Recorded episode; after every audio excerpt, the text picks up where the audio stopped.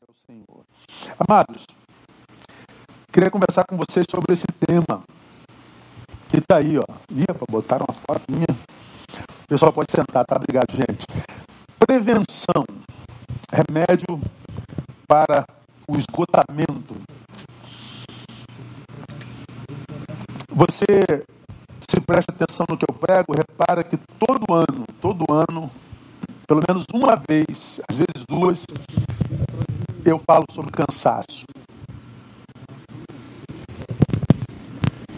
Cansaço.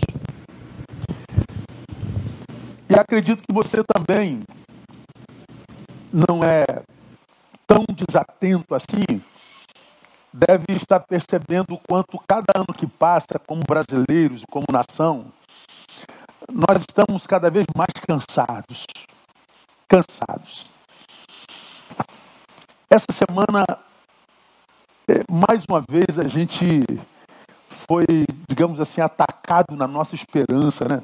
Quando a gente imagina que o Brasil está tomando rumo, vai tomar rumo, e de que corrupção e corruptos serão punidos, tudo mais. Que eu não vou falar sobre política, você sabe que eu não falo sobre política, por mais que ah, os polarizados desejem isso. Não tem um dia na semana que alguém ou da direita quer que eu fale mal da esquerda, ou alguém da esquerda quer que eu fale mal da direita. E vocês vão continuar pedindo porque eu não sou vocês. Então, a gente não tem paz em lugar nenhum que, pelo menos na igreja, a gente ouça falar só da palavra e não de política. E vocês que adoeceram, é, vão ter que aturar a palavra, porque eu sei que a palavra já não é mais importante para tantos de vocês, mas lá ou lá, não é? Então, para vocês que ainda conseguem trafegar no caminho do meio, fiquem tranquilos, seu pastor nunca vai tender nem para lá nem para cá. A gente vai tentar manter um espaço onde você tenha paz, onde você possa descansar de fato, porque todos nós, ou quase todos nós, não, não, todos nós estamos cansados o que é diferente entre os cansados é a consciência do cansaço que lhe oprime. Ah, tantos de vocês que estão me ouvindo estão cansados, mas nem todos vocês têm noção do dano que esse cansaço está produzindo na tua existência toda, na tua vida fisiológica e biológica, na tua vida familiar, na tua vida relacional, na tua vida profissional, na tua vida com Deus, nem se fala. Cansados, eu acho que todos nós estamos. Cansados de ter que usar essa máscara bendita, tem que usar. Cansado desse vírus que quando a gente descobre a vacina, ele muta, e a gente não sabe se essa vacina vai servir para o que está mutado, a gente não sabe que quando, se, se quando todo mundo tiver vacinado, esse vírus já vai ser outro, vai ter que ter outra vacina. A gente está cansado disso. O que muda em nós é a consciência desse cansaço. Mas que você está cansado, ah, eu sei que você está cansado. Todos nós estamos cansados, não é? Então eu, eu eu todos os anos eu falo sobre isso. Eu sei do meu esgotamento e quando eu estou esgotado eu simplesmente dou uma parada mesmo, dou uma desligada e desapareço do mapa para tentar recobrar forças, recobrar o ânimo, recobrar a esperança que está cada vez mais difícil da gente crer. Ah, quando a gente imagina que tudo vai dar, a gente vê a nossa justiça é, promovendo, que promove, joga um balde de água fria na gente. E a gente diz: Meu Deus, vai começar tudo de novo. Jesus amado, quando? Até quando? Bom, nós estamos cansados. Bom, a condição de cansado é uma condição preconizada no Evangelho, principalmente pela pessoa de Jesus o Cristo. Por isso que ele revelou em Sua palavra, Mateus 11, 28 e 29 que eu e você conhecemos muito bem. É uma, é uma das passagens dos textos mais conhecidos da Bíblia Sagrada. Vinde a mim, todos vós que estáis cansados e oprimidos, em alguns textos, sobrecarregados, e eu vos aliviarei. Tomai sobre vós o meu jugo e aprendei de mim, que sou manso e humilde de coração, e achareis descanso para as vossas almas. Então, é, esse é um texto dos mais saborosos de se ouvir na Bíblia Sagrada. Quem é que não está cansado? Todos nós estamos cansados, cada qual no seu grau, cada qual na sua consciência, mas que todos nós estamos cansados, nós, nós estamos. Quando eu, quando eu ouço essa, essa palavra, eu me lembro de uma canção de um grupo chamado Milad, que já não existe mais, gravou em 1986, você ainda não era nem nascido, né? De Josué Rodrigues e do, do Jefferson Júnior, que é aquela, aquela música que diz: Não tenhas sobre ti qualquer cuidado, qualquer que, é, qualquer que seja, pois um, somente um, seria demais para ti. E a música continua: É meu, somente meu, todo o trabalho. Olha só. E o teu trabalho é descansar em mim. Ele dizendo para nós: É meu, somente meu, todo o trabalho. Linda música, procure se você não conhece. E o teu trabalho é descansar em mim. Eu amo essa música porque ela tem uma verdade em conteste, para a qual nem sempre atentamos. O teu trabalho é descansar Olha que, que jogo de palavras. Espera aí, pastor. O descanso não é exatamente a ausência do trabalho? Teoricamente é, né? Mas me parece que o pastor Josué Rodrigues, naquela época ele era só cantor, hoje ele é pastor da Presbiteriana Betânia, de Niterói. Nós somos da Batista Betânia, ele é da Presbiteriana Betânia. Ele colocou lá: o teu trabalho é descansar em mim. Por que Josué colocou isso aí na minha concepção? Porque descansar dá trabalho. Descansar dá muito trabalho. Se descansar não desse trabalho, se descansar fosse fácil, não haveria ninguém cansado. Era só descansar. Concorda comigo não? Então por que tem tanta gente cansado? Se para que nós estejamos descansados, bastasse apenas descansar. Ora, é porque o cansaço ele vai para além do físico. E o pior cansaço para mim é aquele cansaço que nos acomete e que para o qual o remédio não é o descanso. É aquele cansaço que, mesmo que você deite, descanse, durma 12 horas, depois de 12 horas você acorda cansado. É aquele cansaço que, para se livrar dele, você tira uma semana de férias, um mês de férias, mas no final das férias você volta cansado. É um cansaço para o qual o descanso não resolve. Pô, a gente faz o quê, pastor? Prevenção. Pô, achei essa palavra muito legal. A, a, a, Bíblia Sagrada, irmão, é a coisa mais linda do universo quando a gente lê certo, com a ajuda do Espírito. Prevenção. Então, descansar dá trabalho. Então, de repente, você está me ouvindo aí da sua casa, do seu trabalho, trabalho pelo qual você agradece ao Senhor, se você está empregado, irmão, não interessa onde, dá glórias a Deus, é graças a Deus, mas cansa. E descansar dá trabalho. Então, de repente, você está aí cansado, você está sobrecarregado, você está esgotado, você está desanimado, você está desesperançado, desesperançoso, cansado, simplesmente cansado. Ah, descansou e continua cansado. Não, não desanime. Você, nesse texto, está recebendo um convite. Vinde a mim, você que está sobrecarregado, você que está cansado. Você cansado no, no mundo presente, você produz menos, e quem produz menos na fábrica é demitido, é substituído. Mas em Deus não. O cansado para Deus é matéria-prima indispensável. É o convidado principal para o reino de Deus. Há esperança para você.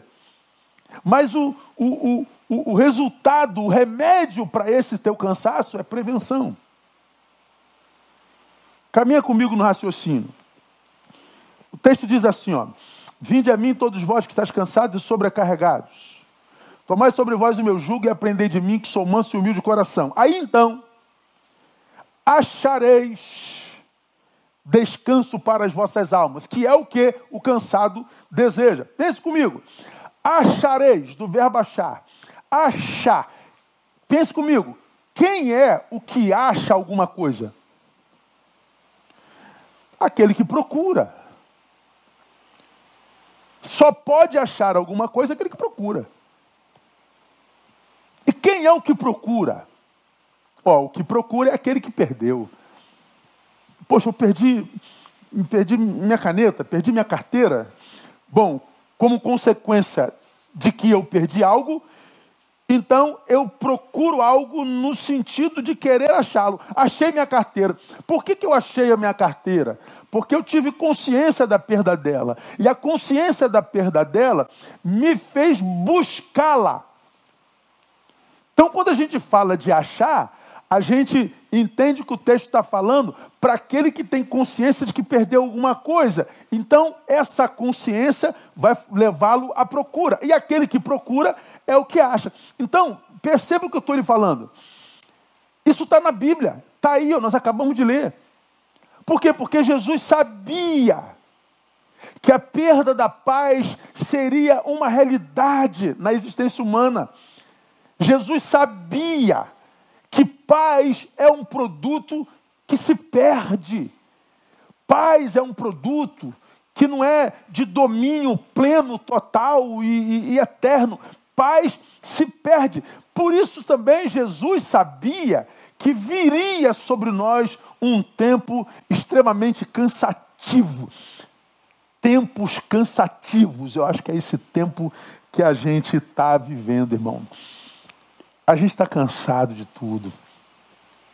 E se a gente, como preguei alguns meses atrás, no ano passado, ah, você que está cansado, eu perguntei lá naquele sermão, está cansado do quê?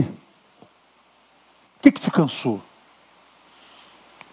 Vamos imaginar que a gente seja um saco e dentro desse saco fossem jogados os resultados das nossas produções, das nossas relações, do, do, do, do, que fizeram contra nós e a nós, e aquilo foi enchendo o saco que nós somos, e chega uma hora que a gente enche o saco, e esse saco transborda-se, a gente não aguenta mais carregar esse saco chamado eu, chamado vida.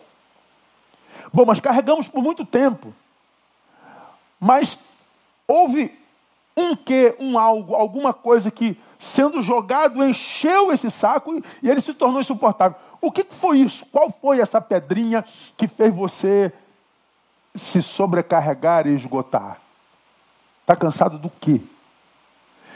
Quando eu falei sobre isso, eu disse, eu tenho visto com regularidade, mas com muita regularidade.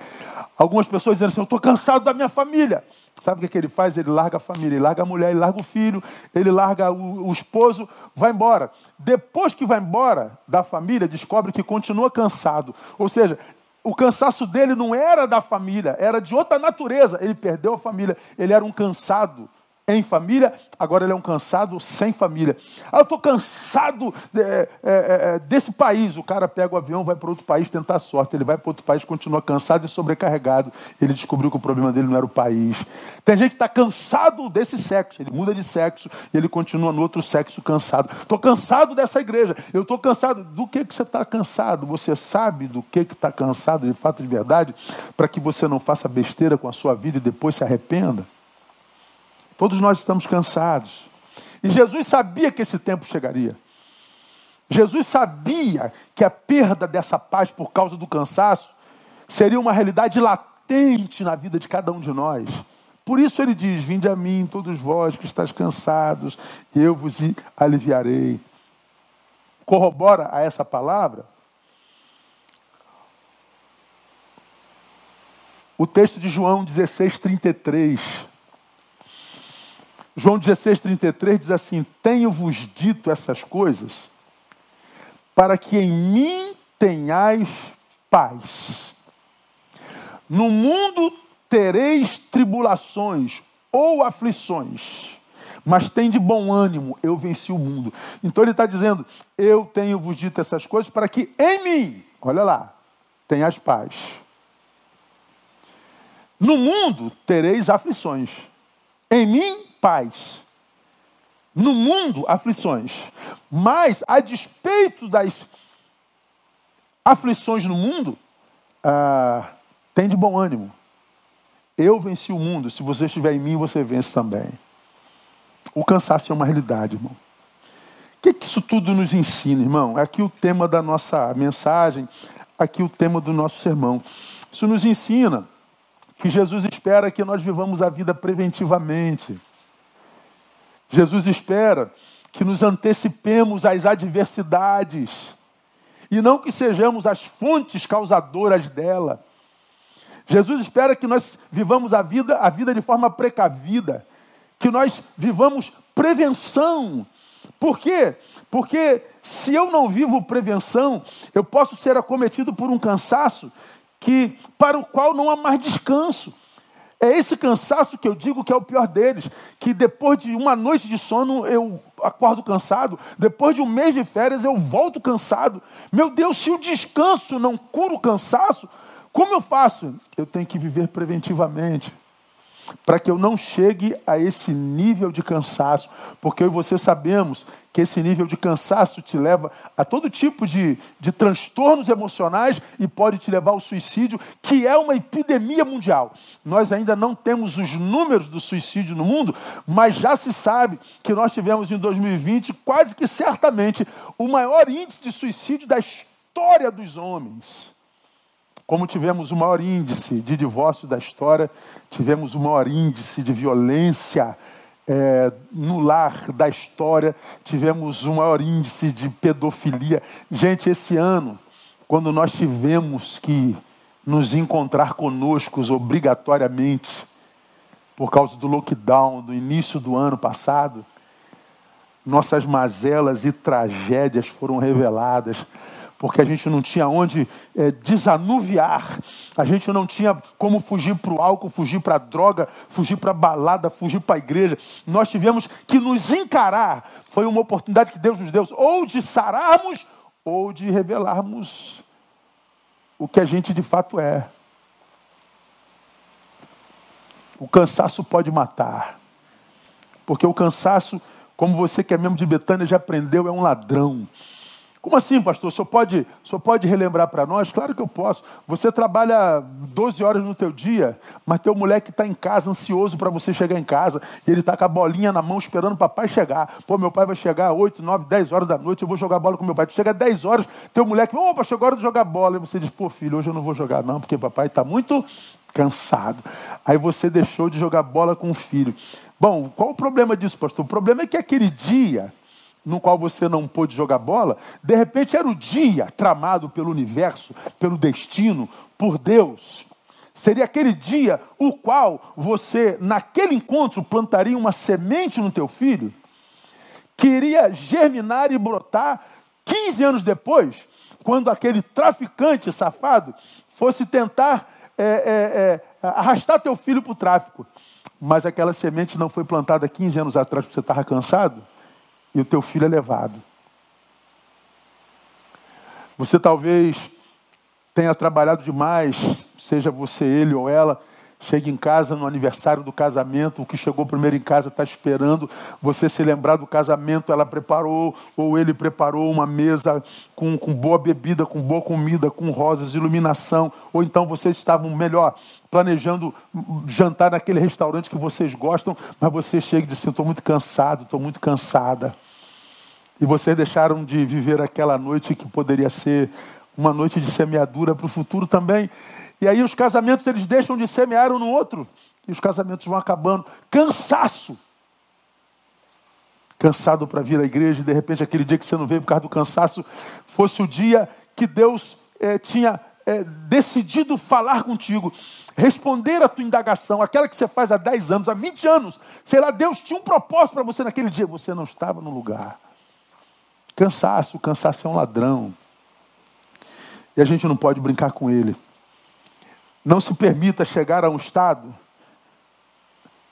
de cansaço tão, tão agudo que para o qual nenhum descanso resolve mais. E como é que a gente se livra desse cansaço maldito, pastor? Vivendo preventivamente. E é isso que eu queria compartilhar com vocês bem rapidinho.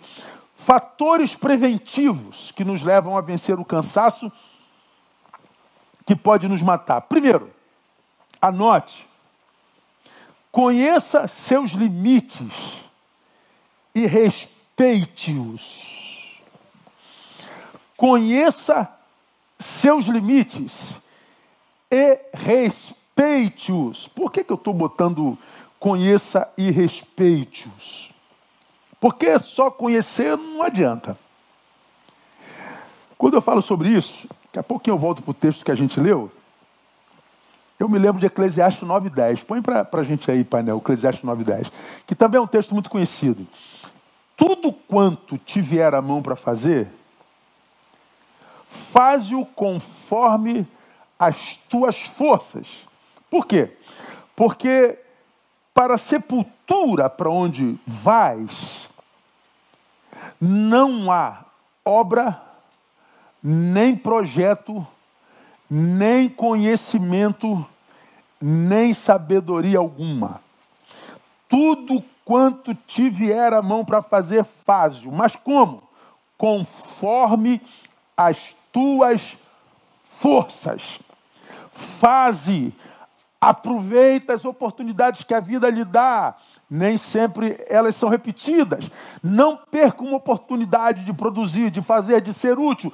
Mas não permita que essa oportunidade, ou seja, que essa bênção te adoeça. O que esse texto está dizendo é que bênção adoece. O trabalho que é uma bênção adoece. Por isso que ele diz: Produza, mas respeite os teus limites, porque senão aquilo que é bênção vira maldição. Aquilo que eu te dei como produto do meu amor parece ser obra do meu ódio. Faze conforme as tuas forças, ou seja, reconheça a força que tem e respeita os teus limites. É disso que o texto está falando. Esse texto, para mim, irmão, é, é lema de vida. E como é difícil para quem é pastor respeitar esse lema. Porque se você, por exemplo, diz não, ah, o cabra fica teu inimigo, não adianta esse negócio de igreja, é, negócio de crente, ainda mais crente contemporâneo. Ah, o cara diz, oh, meu pai estou, ou oh, minha mãe estoura. A gente ouve isso o tempo todo. Ah, mas não me iludo mesmo. É, é, é enquanto a gente está abençoando. Você fala assim, ó, você está sob disciplina. Pronto, aí tu vira o meu diabo. A minha diaba. A ingratidão brota como, como, como joio. Ah, é teu amigo enquanto você não diz não, enquanto você é, não interpela. Vira inimigo na hora. É impressionante. Por isso, tantos de nós não têm coragem de dizer não, porque a gente tem medo do antagonismo. Pois é, mas se a gente diz sim para tudo, se você diz sim para tudo, você gera vida na vida de tantos e morre. E eu tenho visto, irmão, tanta gente boa de Deus morta bem antes do fim da vida, que continuam vivendo de auto-engano, dizendo, ah, pastor, porque aquela igreja, porque aquele, aquela empresa, aquele chefe, aquela patroa, e está dizendo, eu estou morrendo por causa daquele chefe, daquela igreja, daquela patroa. Não, não é não, cara. Ah, é porque, quem sabe, você não sabe dizer não. É porque, quem sabe, você não sabe reivindicar seus direitos. É porque, quem sabe, você está querendo manutenir a tua boa imagem. Você está sendo mais político do que alguém que vive amor próprio. Você está desrespeitando o seu limite. Você está desrespeitando as suas forças, você está indo para além da tua capacidade, do teu limite, para impressionar, para ter mais. Pois é, esse é o grande problema. Todos temos limites. A diferença é que nem todos nós os respeitamos, ou sequer admitimos, né? E é isso. Acontece que tanta gente boa de Deus, gente que trabalha de sol a sol, E a despeito de trabalhar de sol a sol, parece que Deus não vê o esforço do seu trabalho. Deus, o Senhor não está vendo o quanto eu sou trabalhador, o quanto eu trabalho, o quanto eu produzo. Eu estou vendo, filho. Eu estou vendo o quanto você é trabalhador. Mas você é um trabalhador que está fazendo além das suas forças. Você é um trabalhador em pecado. E o pecado de fazer o que você faz contigo frutifica mais do que a quantidade de trabalho que você desenvolve. O seu trabalho é uma semeadura. O mal que você faz a si também é uma semeadura. E o mal que você faz a si está frutificando mais do que a semeadura do teu trabalho. Qual é a solução, pastor? Respeita teus limites. Você está vendo que trabalhar 20 horas não está dando certo? Trabalha 10. Você quer ajudar o mundo, quer ganhar o mundo? Não dá para ganhar o mundo. Ganha uma cidade, ganha um bairro, ganha uma rua. Mas salve-se. Esse versículo para mim é lema. Como é lema, e eu tenho tatuado da minha pele, eu já falei isso aqui mil vezes. Texto de Paulo que diz: Cuida de ti mesmo e do teu ensino. Fazendo isto, salvarás tanto a ti mesmo como aos que te, te ouvem. Então, Paulo dizendo a Timóteo, Neil, cuida de ti mesmo. Porque se você não se cuidar, você se perde e faz perderem-se aqueles que te ouvem. Então a salvação dos que me ouvem não depende do meu cuidado para com eles, mas do meu cuidado para comigo. Porque eu não posso cuidar. Como é que eu vou cuidar de 4 mil pessoas, 5 mil pessoas? Como é que você vai cuidar de 100? A gente não dá conta de cuidar da nossa família com quatro. Imagina cuidar de uma multidão, não tem que salvar todo mundo. Você não salva todo mundo e se perde. Então a salvação daqueles que nos ouvem depende não do cuidado que eu imprimo a eles, mas do cuidado que eu imprimo a mim.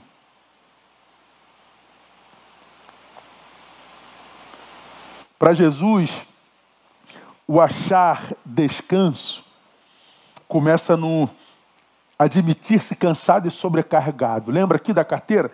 Perdi minha carteira. Então eu preciso achar. Quem é que acha? Quem perdeu. Perdi a consciência da perda, me leva a buscar. A busca me faz encontrar.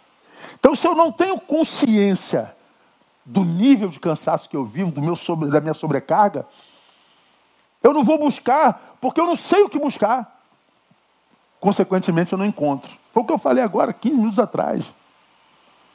Então, na cabeça do Cristo, que quer que a gente viva preventivamente, porque a gente pode chegar a um cansaço para o qual o descanso não é mais remédio, ele está dizendo: você começa a achar descanso quando se admite sobrecarregado e cansado. E essa admissão de cansaço e sobrecarga vai além do reconhecimento do cansaço essa admissão ela é comprovada e revelada ah, porque ela vai produzir em você uma atitude. Olha que coisa interessante. O texto diz: Vinde.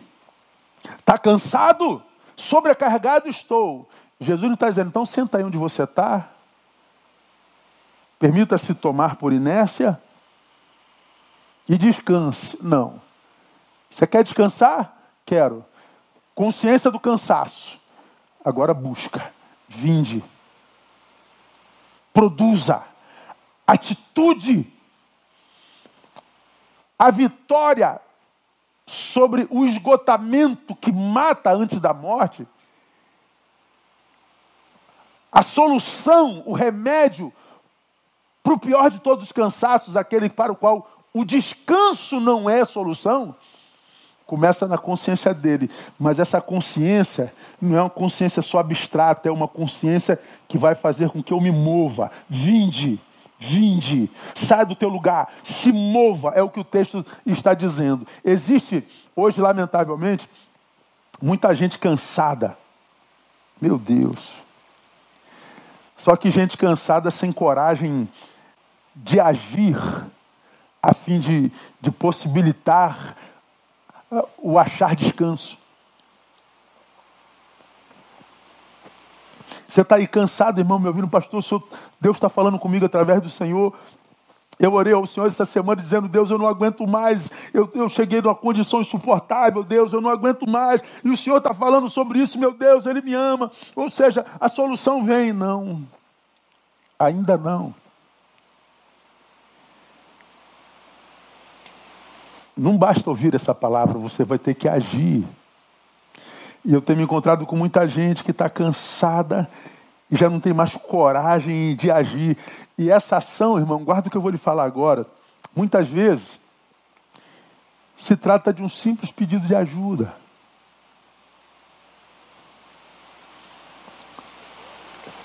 Dizer para tua esposa, para o teu marido, teu melhor amigo, me ajuda. O problema é que tem tanta gente que está assim sobrecarregada, mas não pede ajuda com medo do que vão pensar dele. Estão preocupados com a imagem. Nesse tempo narcísico que a gente vive, tempo de aparência, vale quanto parece. Havia um, um ditado como esse na minha época: vale o quanto pesa, agora é vale o quanto parece. A gente prefere morrer quieto do que dizer para alguém que eu estou precisando de ajuda. Pois é, Deus está vendo você morrendo, Deus está vendo você desistente, Deus está vendo você sobrecarregado. Por que Deus não faz alguma coisa? Ele está precisando ver em você alguma coisa sendo feita. Pode ser um pedido de ajuda, mas pode ser uma nova estratégia pessoal, só isso. Acho muito legal. Se eu estou cansado, eu estou cansado do que eu estou vivendo, e ou do que eu estou fazendo. O problema é que o que eu faço se traduz na vida que eu tenho. Então, o que eu faço e o que eu sou é a mesma coisa. Cansei. Então, você tem que mudar o que você faz para que você deixe de ser o que você é. Ou seja, o convite não é para nessa, é para uma nova estratégia existencial. Dá teu jeito. Deixa eu mostrar uma imagenzinha para você. Põe aí, Pedro, para mim, por gentileza. Alguém que estava numa situação muito ruim e deu o jeito dele. Saiu não? Mandei pro teu zap. Parece não? Olha lá, vai aparecer. Olha aí. Eita, moleque, aí. Mesmo quando tudo parece perdido, nunca desista. Olha lá. Olha que sapos. Safro. Isso deve ser PQD, mano. Olha lá. O, a garça, deve ser uma garça, não sei. Falou assim: opa, minha, minha meu almoço está garantido, porque é dia. E achou um sapão gordo. E o sapo disse assim: hoje não. Bom, aquela garça deve ter dormido com fome. Porque o sapo não se entregou tão facilmente. Nós vamos lutar. Bom, ele não teve como fugir do bico da garça, do bico do inimigo. Então eu vou ter que dar um outro jeito. Eu vou segurar no pescoço dele. Dá teu jeito, irmão. Não permita chegar a um ponto onde você passe a imaginar, quando a grande maioria, como a grande maioria, que é alguém que tem que fazer alguma coisa.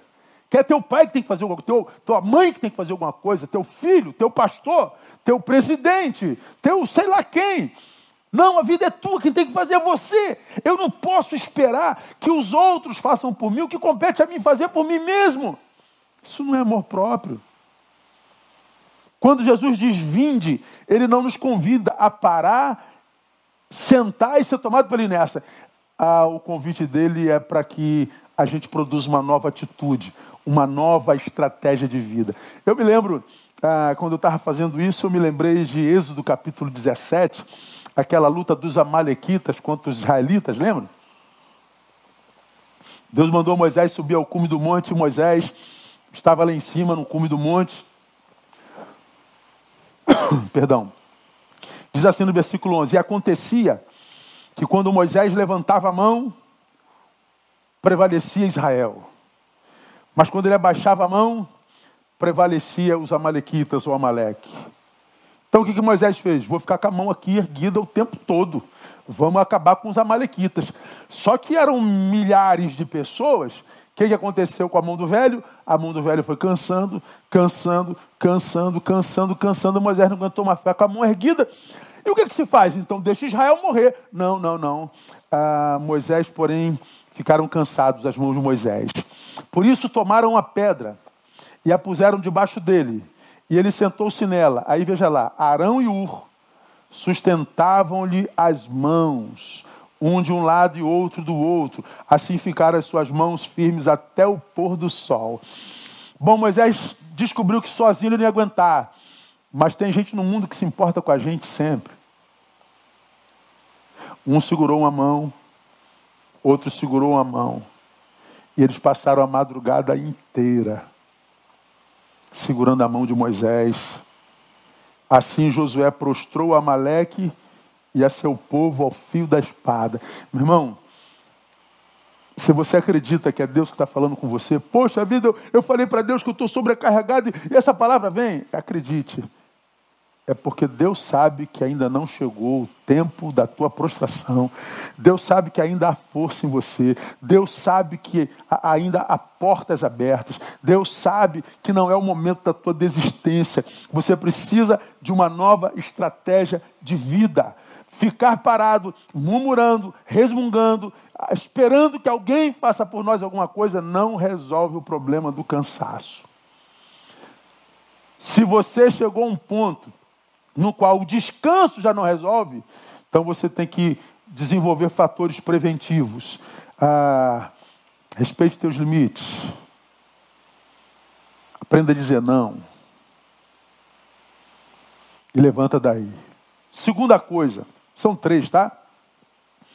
Liberte-se do materialismo e do narcisismo que escravizam essa geração.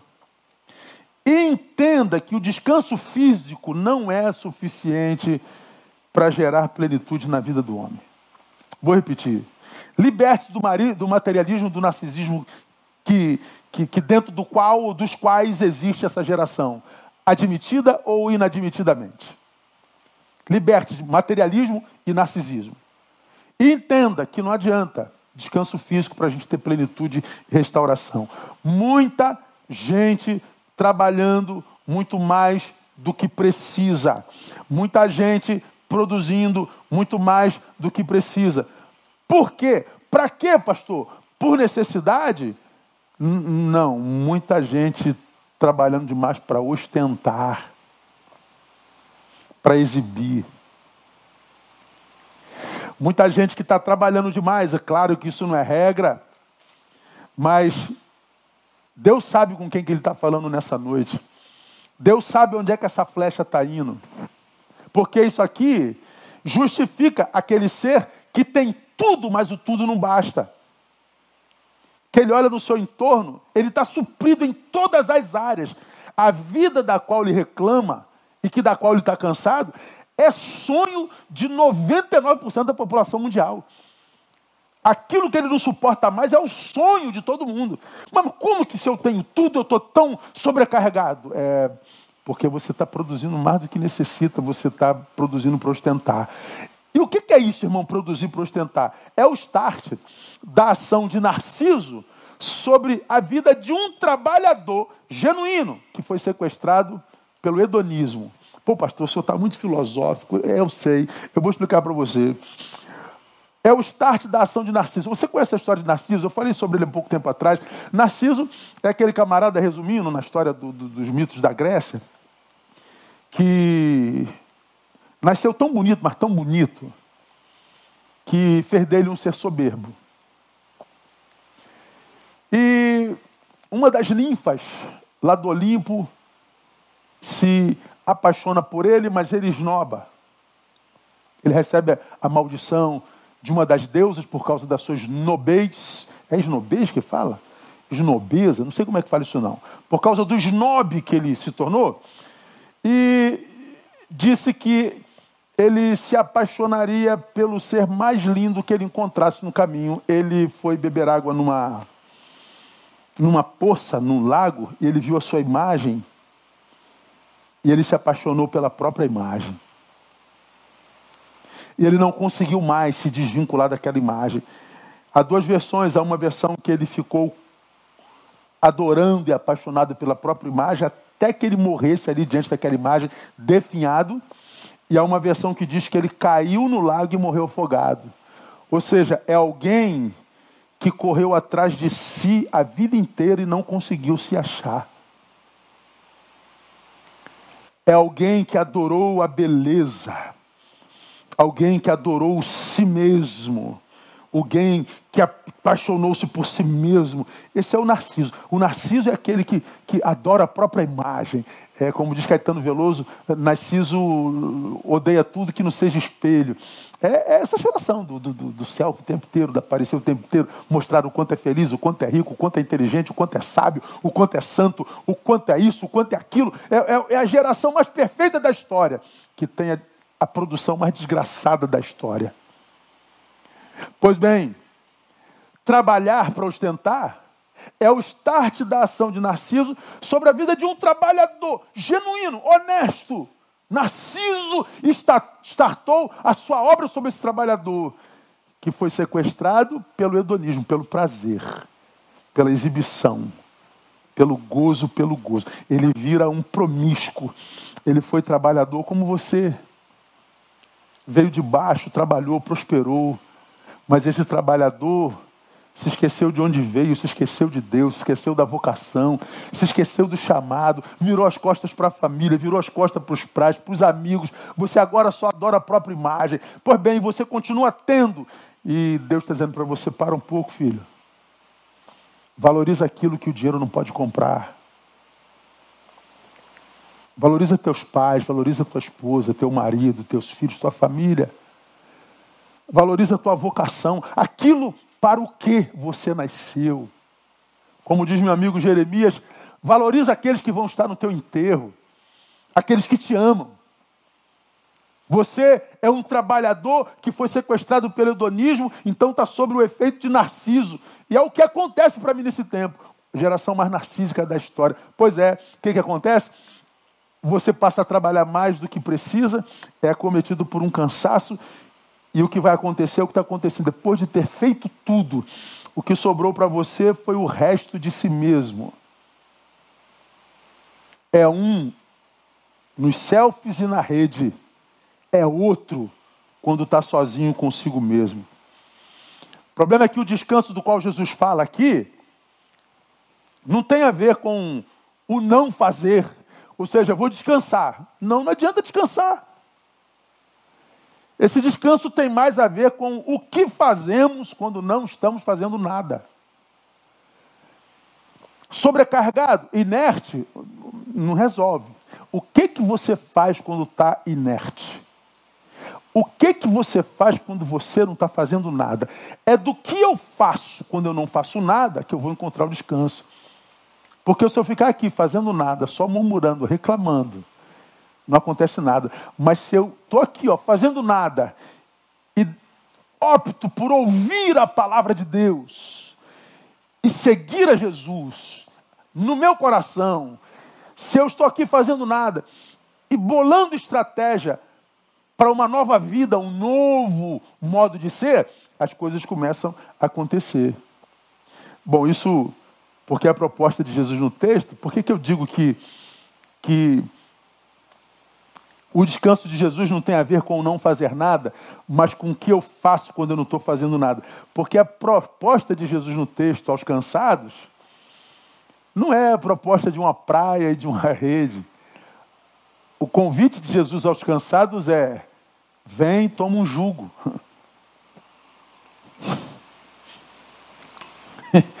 Eu já estou aqui cansado, ferradão, não estou aguentando nem com o meu corpo. Aí vem Jesus e manda eu botar um jugo no, no pescoço. Você sabe o que é jugo, né? Antigamente nós tínhamos carros de boi rodando o Brasil, Brasil imperial, Brasil rural. O jugo unia dois bois, né? Botava no pescoço do boi e unia os dois para que eles não se, se desvencilhassem um do outro e andassem em linha reta. Aquele jugo era um jugo de madeira pesado e ele ficava sob o domínio do tocador, do, do cocheiro. Jesus está dizendo: você está cansado? eu tenho um convite para você: toma meu jugo. Tem lógica? Não. Pois é, Jesus é ilógico. Por isso que ele oculta essas coisas aos sábios e entendidos. Os sábios e entendidos acham que podem entender tudo. Acham que tem resposta para tudo. Então, se eu não entender, eu não entro. Por isso que você não consegue ter experiência real com Jesus. Porque em Jesus, primeiro eu aceito o convite. Depois eu entendo. Em Jesus, primeiro eu dou o passo. Depois ele bota o caminho. Isso se chama fé. Fé. Então, meu irmão, a prevenção tem a ver com a desconexão com o modus vivendi desse tempo. Eu não acredito que haja cura para esse tempo presente. Eu acho que o si mesmo, que é o alvo de Narciso, é tão hipervalorizado em nós hoje, a nossa imagem, a, o que pensam de nós, o reconhecimento, o like, a, como eu digo, há tanto eu em mim, tanto eu em mim, que não cabe mais nada. É uma geração que está empanturrada de si mesmo, faz de tudo para aparecer, para lacrar, para demonstrar ser o que sabe não é. é. Ela não consegue mais viver no recôndito de si mesmo ela não consegue mais viver simplicidade, ela não consegue mais não aparecer, não ser visto. É, na minha concepção humilde, a forma mais perversa de ser para mim. Não conseguir viver bem consigo mesmo. Então, meu irmão, se para eu viver preventivamente, eu preciso maturidade para desconectar do modo de viver, dos valores e princípios do tempo presente, desse zeitgeist, desse, desse espírito de época. Ah, se eu não conseguir viver isso, eu vou ter que continuar sendo essa farsa diluída na farsa social que a gente vive hoje. E eu acho que o chamado de Jesus é a gente sair disso, porque ele está dizendo: Vinde a mim todos vós que estáis cansados, e eu vos aliviarei. Tomai sobre vós o meu jugo e aprendei de mim que sou manso e humilde, e encontrareis descanso para as vossas almas. Lemos João. No mundo tereis aflições, mas eu venci o mundo. Nós acabamos de ler esse texto. Eu venci o mundo. E é um texto que nos, nos abençoa demais, né? Coisa, coisa linda. Então, reconheça seus limites, respeite-os. Segundo, liberte-se do materialismo, do narcisismo que escraviza essa geração. Entenda que descanso físico não é suficiente para trazer plenitude ao homem.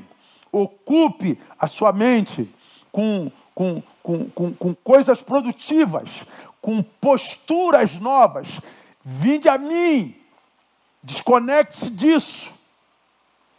Conecte-se em Jesus. Ocupe a sua mente com coisas que estão para além do si mesmo.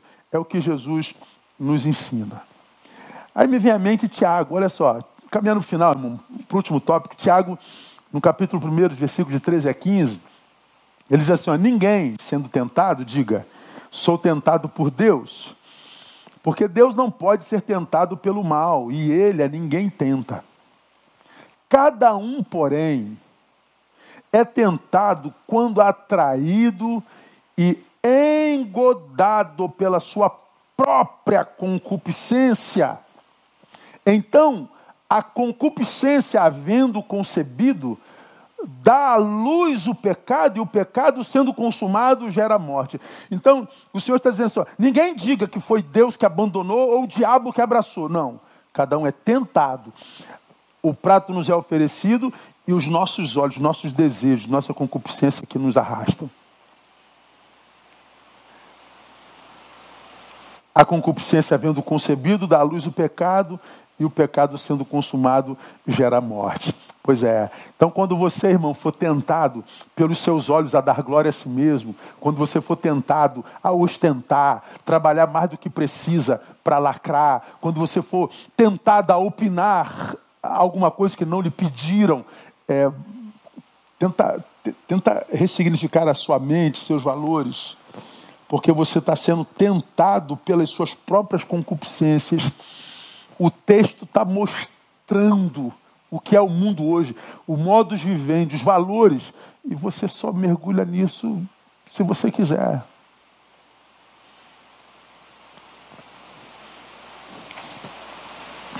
Ocupa sua mente com gente e coisas que possam acrescentar. Vamos caminhar para o final, já estou falando demais. Como é que a gente vive preventivamente? Termino aqui. Terceiro, aprenda aprenda e aprenda. Uma marca bíblica distintiva desse tempo, pastor, foi uma pergunta que me fizeram há bem pouco tempo atrás, numa entrevista que eu estava dando. Pastor, uma, se olhando para essa geração, pudesse associá-la a um versículo bíblico, qual versículo você associaria? Aí eu disse para ele, 2 Timóteo capítulo 3, verso 7. Sempre aprendendo, mas nunca podendo chegar ao pleno conhecimento da verdade. Sempre aprendendo, mas nunca chegando ao pleno conhecimento da verdade. É como eu enxergo. Pastor, isso é muito negativo. Não, sou realista. Como eu já preguei aqui desse púlpito, eu não trabalho com imagem, eu não sou esteticista. Não sou cabeleireiro, não sou maquiador. Trabalhos importantíssimos, sou cirurgião plástico. Eu trabalho com a alma. O esteticista, o que trabalha com estético, trabalha aquela área do ser que o outro capta. Trabalha com aquela área do que do ser que ele quer mostrar mesmo, que ele quer expor, que ele quer exibir. Nós não, nós trabalhamos com aquela área que todos querem esconder. Eu trabalho com aquela área que ninguém quer revelar, que ninguém quer que saibam que existe. O esteticista trabalha com o que parece ser, nós trabalhamos com o que é. Então, quando eu analiso essa belíssima geração, a mais malhada, os mais bonitos glúteos, as mais é, é, grossas pernas, os maiores bíceps, quadríceps, tríceps. Ah, essa geração belíssima do fitness, a geração mais bela do mundo. Mas como eu já falei, a mais suicida, a mais deprimida, a que vive o maior índice de transtornos de toda a ordem, a mais homicida, a que mais consome psicotrópicos de toda ordem. Quando a gente olha não para o que vemos na face desse tempo, mas na produção desse tempo, vocês vão concordar comigo. Nunca tivemos o tempo com tamanho índice de informação. O que, que você quer saber? Joga aqui agora. Papim, pum, papum. A, a teoria da, das cordas. Vai lá, sai tudo lá. O que é física quântica? Quero saber sobre a vida de, de, de Leon Tolstói. Sai tudo aqui. Na hora, você consulta na hora. Lá na, na aula da capoeira, essa semana, aprendemos uma música nova. Galinha come é fubico no chão. Galinha come, fubico no chão. Aí todo mundo, o que é fubico, Neil? Eu não faço a menor ideia. Todo mundo pegou o celular, não, fubico. Tem dúvida? A gente pode aprender na hora, na hora. Mas esse texto diz que a geração do tempo do fim aprenderia, aprenderia, aprenderia, aprenderia, aprenderia, mas nunca chegaria à verdade. Continuaria vivendo uma mentira, uma falácia, uma imagem desconectada da realidade. Uma, um antagonismo entre o que é e o que parece ser. Sempre aprendendo, sempre aprendendo, sempre aprendendo, mas impossível de chegar ao conhecimento da verdade. Então tem gente nesse tempo que não aprende nunca. E quando aprende é debaixo de muita dor. A única escola para ensinar um narcísico é a dor. Porque a dor acaba com as nossas ilusões, inclusive aquelas que nós temos sobre nós mesmos. Jesus diz que é manso e humilde. Jesus, para essa geração, é o lerdo. Todo mundo vivendo. Aí, aí vem Jesus vivendo. Ó Jesus. E já está voltando. E Jesus, ó, já foi voltou. Jesus está ali. Ei, para um pouquinho. Senta aqui. Não, não tem tempo não. Ei, senta aqui um pouquinho. É. Jesus, tu, é, tu és lerdo demais para nós hoje. Pois é. Mas ele é manso e humilde. Ele não vem com, com aparência. Eu estou calado. Ele não vem para impressionar.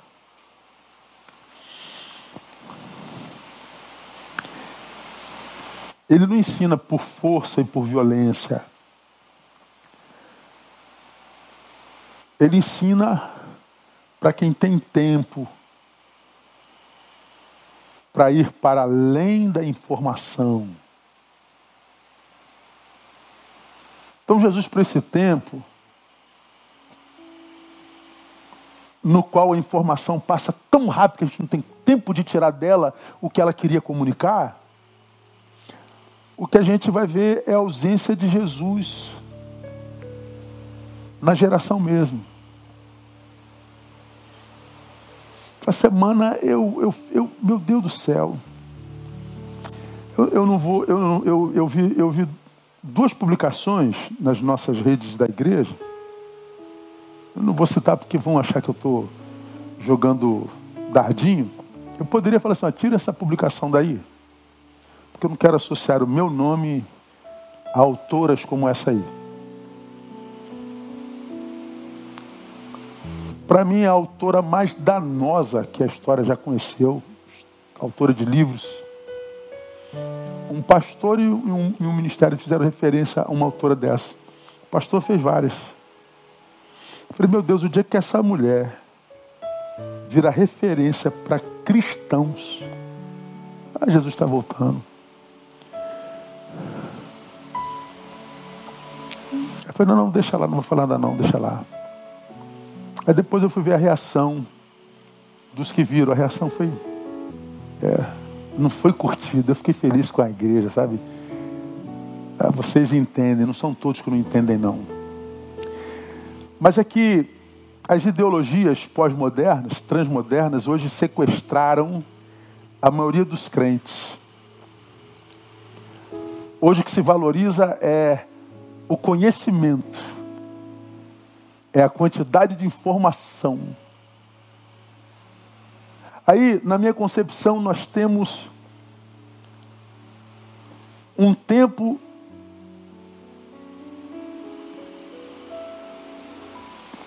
de numerosas e preciosas informações na mão de gente sem competência nenhuma para usá-las tanta sabedoria, tanta sabedoria na mão de ignorantes. E os ignorantes acham que são sábios por causa do número de informações que têm. Não, o sábio não é descrito pela quantidade de informação que tem, mas pela capacidade de usá-las. É como se eu entrasse no centro cirúrgico de um, de um hospital em Abu Dhabi.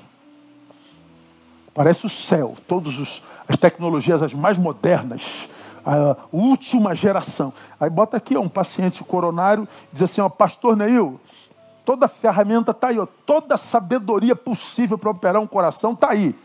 falei, pô, mas eu não sei usar esse conhecimento. É tanto conhecimento na mão de um ignorante. Vai morrer. Hoje nós vivemos esse tempo, tanto conhecimento, tanto conhecimento na mão de gente que não sabe usar isso. E porque não sabe usar, usa aleatoriamente crente que está abafando, crente que está bombando, mas não está depondo contra o Evangelho. E não adianta dizer isso, porque não vai concordar, porque já são mestres de si mesmos. Ah, irmão, como eu fico feliz quando eu acho um mestre, quando eu posso sentar perto de alguém e ouvir. Mas ouvir alguma coisa que venha temperado pelos valores do reino, e não da, dessa geração A ou B. Mas de gente que quando fala a gente vê o Espírito Santo temperando, chega gostoso, mesmo que doia, do, mesmo que doa. Tem gente que não aprende nunca, senão só quando sente muita dor. Jesus, quando diz que é manso e humilde, ele está dizendo: olha só, se você for dessa correria desenfreada, se você for desse que, que tem informações rápidas, ah, eu já estou com, com, com iPhone 12, já aprendeu a mexer em tudo que o 2 proporciona? Claro que não, não dá para aprender tudo que um iPhone é capaz de fazer. Mas isso é tudo 12. Meu Deus, eu quero 12. Para quê? Ostentar. A gente não consegue mais curtir nada totalmente, plenamente. A gente quer o novo. Então nós estamos de passagem em todas as coisas, em todas as pessoas. Tudo é descartável. A gente pega um pouquinho aqui e sai o novo. Pega o novo, largou aquele lá. E sai o novo. Não, curte, não curtiu aquele, não curtiu, não curtiu o novo. Eu, não, tá. Quando eu chego lá, eu não tirei nada desse, nem desse, nem desse. E o que eu tirei foi muito pouco. Não deu para eu chegar aqui pleno. Por quê? Para eu chegar pleno aqui, eu teria que ter tirado tudo de lá, tudo de cá e tudo de cá. Aí nós vemos uma geração de gente vazia, uma geração de gente é, suicida, de gente que, que desistiu, que perdeu tudo. Então, meu irmão, ah, aprenda, aprenda, aprenda, aprenda, aprenda, aprenda, aprenda, aprenda, aprenda. E eu não estou falando só ciência de informação, informação, informação. Ter um monte de informação não significa quase nada. Você pode ter um bilhão de informações, não sabe usar duas. É um ignorante muito bem informado. Eu prefiro ser um humilde servo mediano, que sei dez coisas, mas das dez coisas eu faço muito bem. Então, terminando, aprenda. Morra aprendiz, morra discípulo. Não sucumba à tentação de ser mestre, como todo mundo quer ser mestre. O sujeito que quer ser pastor nunca foi boa ovelha, o cara nunca prestou na igreja que ele passou. Nenhum líder dele disse que ele é referente, mas ele quer ser pastor. E se ninguém o faz pastor, ele se faz pastor. É um negócio de maluco, irmão. Aprenda com seus erros. Ouça os sábios. Aquele cuja palavra testifica a história. Você conhece a história daquele que é teu mestre, sabe de onde ele veio, conhece lá o iníciozinho da vida dele? Tem calo na mão, irmão. Ele é um boyzinho desse de Instagram que tem um milhão de seguidores que foram construídos comprando um monte deles nos últimos cinco anos. Que é teólogo, é filósofo, mas se desligar a rede dele, não tem consistência na vida nenhuma, é um derrotado, é um inútil celebridades que não sabem fazer nada, famosos que não produzem nada, mas tem um milhão de seguidores. Quem são os sábios que você ouve? ouve? Imite os bem-sucedidos em Deus. Que bem-sucedido não é só aquele que promove a própria imagem, é aquele cuja imagem remete a Deus. Quando olham para ele, vem Jesus de Nazaré. Quando olham para ele, sabem que se chegar nele, vai chegar em Deus. Pare de murmurar e procurar culpados. Murmuração não move Deus em nossa direção. E achar o culpado não resolve o problema da tua situação. O que muda é, a situação são novas atitudes. Pare de se meter na vida alheia. Por quê, pastor? Porque suas palavras são sementes. O que você diz sobre alguém que tu conhece em dois minutos de vídeo Você diz sobre alguém que você não conhece, mas se saiu da tua boca, contamina você. Chama o sujeito de verme, o verme volta para você. Idiota, volta para você. Nojento, maldito, filho disso daquilo, volta tudo para você. Por que está todo mundo ferrado na vida? Acha um crítico de Instagram que esteja saudável emocionalmente. Me dá um, um nome de um crítico que veio nessa porcaria aqui que esteja saudável emocionalmente. Não estou pedindo foto dele no Instagram. Estou pedindo alguém que dorme com ele, que mora com ele, que diga que ele está saudável.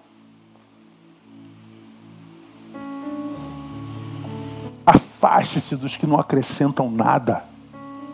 Aproxime-se se for para que você possa compartilhar o, o reino com ele.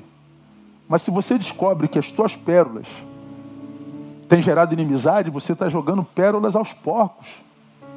E a Bíblia diz: não deis as pérolas aos porcos. Poupe tuas pérolas. Evite atalhos para o sucesso. Que o sucesso seja teu alvo, mas não menospreze o acesso até ele. Você vai chegar lá e vai descobrir que lá é lugar nenhum. Ame ao Senhor, pelo amor de Deus. Peça ao Senhor amor por Ele, amor, paixão, amor. Paixão é outra coisa, amor, amor. Amar a Deus sobre todas as coisas. Amar a Deus sobre todas as coisas. Amar a Deus sobre todas as coisas. E ser útil a Ele. Ser útil a Deus é ser para Ele caminho, para que Ele chegue a alguém. Saber que Deus me usou para chegar na Ana. Caramba, Deus abençoou a Ana. Qual o caminho que ele usou? Usou o Neil. Bom, o alvo era a Ana, não era? Era. Mas porque ele me usou com caminho, e ele produziu tudo que ele queria produzir em mim. A alegria da Ana é minha. A restauração da Ana é minha. E eu estou aqui de novo, Senhor usa teu servo e Deus me leva lá para o Ed. Aí eu, Deus, Deus quer alcançar o Ed e ele me usa como caminho. Eu estou abençoado de novo. Porque Deus não abençoa só o alvo que ele quer alcançar, ele abençoa o caminho usado. E o caminho de Deus é sempre gente. Projeto de Deus é gente, Deus não tem segundo plano, é só gente. Então, ao invés de você tentar impressionar a rede, em vez de impressionar os teus, teus seguidores com, com, com mentiras mirabolantes, tenta na, no secreto do teu quarto impressionar teu Deus, você vai ver só. Ah, deixa Deus se impressionar contigo. Você vai ver que você vai de repente perder todo mundo como, como a gente, você faz uma publicação, aí o cara diz assim, deixa, eh, eh, eu, fui, eu fiz a live com o Caio Fábio, né? Aí tinha alguns lá, deixando de seguir aí, um, dois, três. Eu falei, meu Deus, quem te pediu para me seguir, ô idiota? E o que, que você acha que eu perco? Tendo pessoas como você deixando de me seguir, quem perde o quê quando perde alguém em rede? É, um, é, um, é, uma, é uma insanidade coletiva. A gente está cansado. E para o cansaço que mata, o remédio é prevenção. Não é o descanso. Porque eu acho que nós chegamos a um tempo onde o descanso já não é mais suficiente. Que Deus te abençoe. Vamos sair louvando ao Senhor com mais uma canção. Que Deus te dê graça de experimentar os frutos dessa palavra. Que Deus te dê graça de poder mergulhar nessa palavra mais profundamente. Amanhã, quando você for para o trabalho, vai lá no podcast, ó, bota num, um videozinho, um áudiozinho, vai ouvindo, anota. Você que está super cansado, sobrecarregado, você que não está aguentando mais, veja, Deus ainda te tem como alvo. Ele não esqueceu de você. Você não foi abandonado por ele. Você pode ter sido abandonado pelos parentes, pelos amigos, mas Deus está aí contigo nesse exato momento. Ainda conta contigo e te faz esse convite: vinde a mim. Você ainda é matéria-prima preciosa para mim.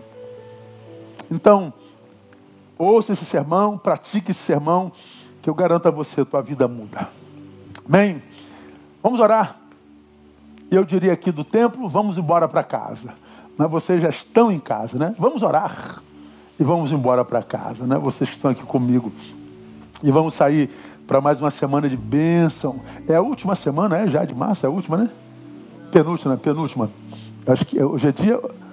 É verdade, verdade. Estamos na segunda, estamos entrando na terceira. Então, bom, já foi a metade do, do, do mês, né?